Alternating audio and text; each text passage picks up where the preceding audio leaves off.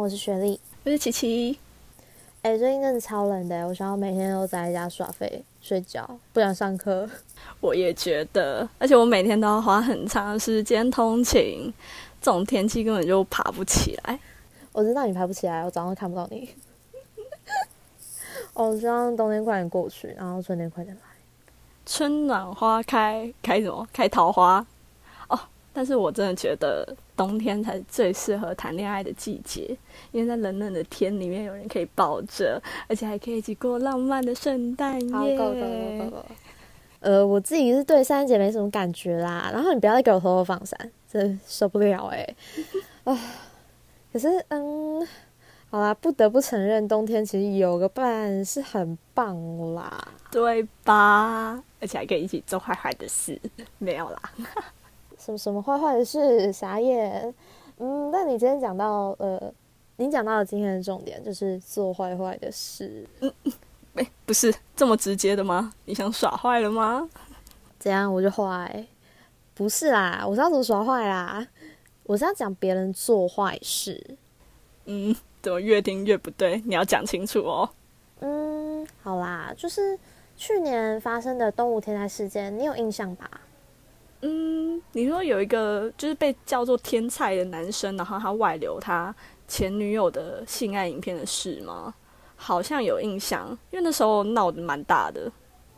嗯，对，反正那帮大家复习一下那个事件好了，就是有一个读当时还是东吴的学生，他现在已经毕业了，然后反正他就是在网络上传了。他跟他前女友的性爱影片，嗯，然后就是疯狂转传啊，他自己也上传了不止一次，嗯，然后好像是有露脸吧，我自己是没看过那个影片啦，反正就是好像蛮明显，可以直接认出来那个男女主角是谁，对，然后就对那女生造成了很大很大的伤害，那女生当然就是提告啊，然后到。现在到今年年初，那个判决就是下来了。最后的裁决是，那男生被缓刑四年，然后罚款七十五万元。哈，我觉得如果是那女生，我一定会觉得很愤愤不平。嗯，对啊，就那女生，她今年年初的时候又在接受记者的采访，她就说到，其实就是她得到多少钱赔偿其实不重要。就是他还是希望可以还他一个公道啊之类的，可能他就希望男生可以受到更严重的处罚吧。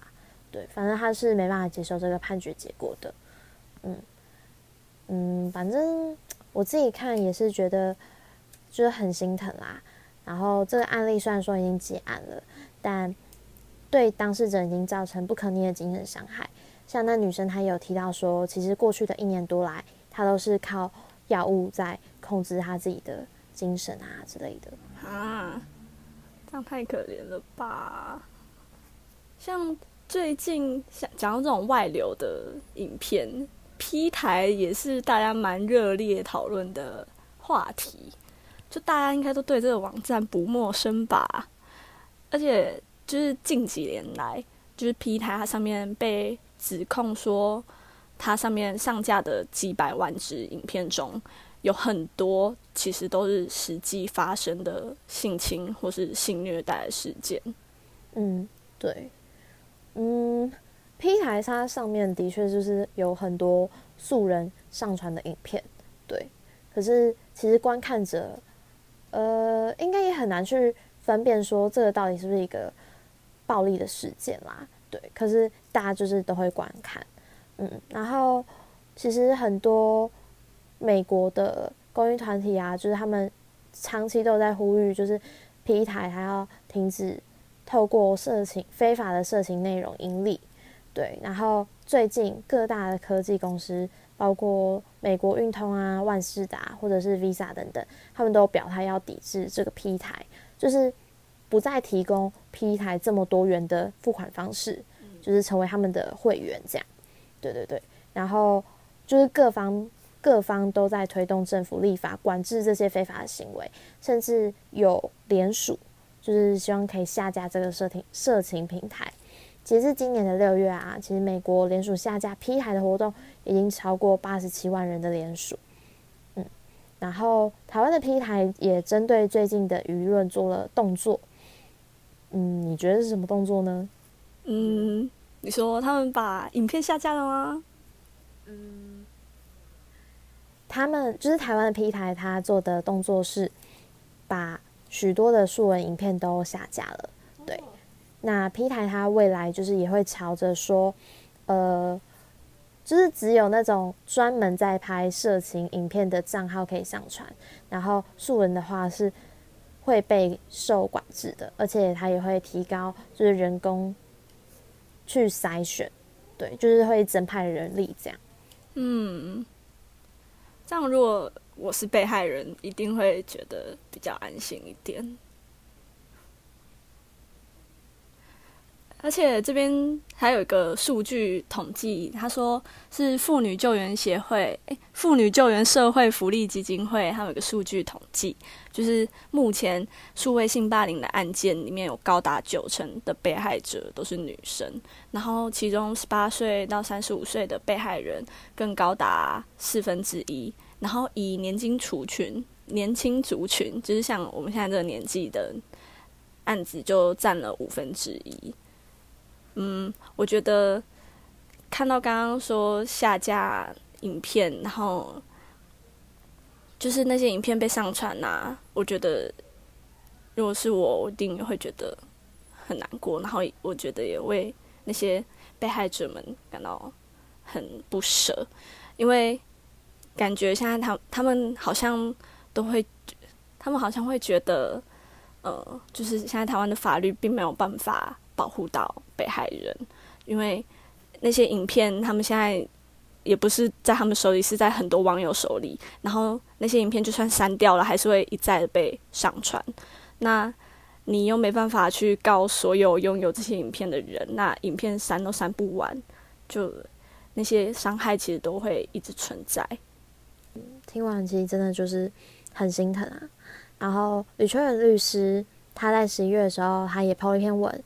就是他提到有个女生，她被外流的故事，结果那个女生就尝试自杀了，对，然后律师他就很严厉的在网络上斥责那些加害者跟不断散播的观看者，那他也直接点出台湾法规在这块的缺陷，在脸书他是这样说的，就是现行的刑法，确实有针对散布猥亵物品或。妨害秘密设有刑责，确实有针对散布猥亵物品与妨害秘密设有刑责。可是这样的案件其实追查非常麻烦，因为许多的网站网址是在国外，伺服器不在台湾，查气就更加的困难。而且影片在手在谁手上，也许我们可以知道拍摄者到底是谁，可是，一旦上传到网络，那些持有影片的人，就是会变得非常非常的多，因为大家都可以把它下载啊，就是各种方式把它存下来，对。而且，就算抓到那些持有影片的人，他们往往会否认，因为没有很明确的证据说，嗯，这个就是我上传的，对，就是没有很明确的证据这一块，其实就提升了更多去举报他们的难度，对。然后更不用说，就是上传到色情网站的那些人，他们 IP 其实就一样是很难去追查的。对，那就算可以真的起诉他们，其实判刑也不会太高。对，然后也会就是可以有一颗罚金，对他们处于一颗罚金。